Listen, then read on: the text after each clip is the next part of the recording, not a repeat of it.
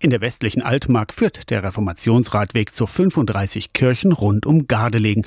35 Kirchen von A wie Algenstedt bis Z wie Zedlingen.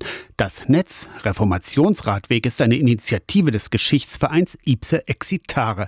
Auch eine Ergänzung zum Altmark-Rundkurs und zur Mildebiese-Ahland-Tour sagt Thilo Motschall. Die gehen eigentlich an den Highlights vorbei. Also die führen zwar durch die Landschaft und die führen auch durch einzelne Ortschaften, orientieren sich aber auch häufig an Bundesstraßen. Und wir haben auch Kirchen abseits der Bundesstraßen. Mit Ipse Exitare engagiert sich Thilo Motschall zusammen mit weiteren Ehrenamtlichen schon seit Jahren für seine Heimat in der westlichen Altmark. Erst jüngst wurde der Verein auch von der Evangelischen Kirche in Mitteldeutschland mit dem Ehrenamtspreis Goldener Kirchturm ausgezeichnet. Die Kirchen am Reformationsradweg sind sind normalerweise geöffnet, zumindest aber solltet ihr eine Info finden, wer den Schlüssel hat, zum Beispiel in Berge, etwas nördlich von Gardelegen.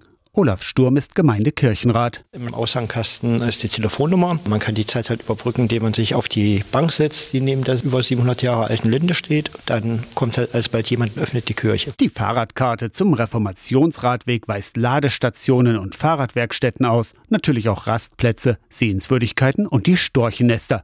Die Karte bekommt ihr vor Ort bei der Touristinfo in Gardelegen oder ihr schaut auf die digitale Variante unter reformationsradweg.de. Auf der Website findet ihr neben den Infos zu den Kirchen und den Kontaktdaten auch für alle Kirchen am Radweg einen 360 Grad Innenraumblick.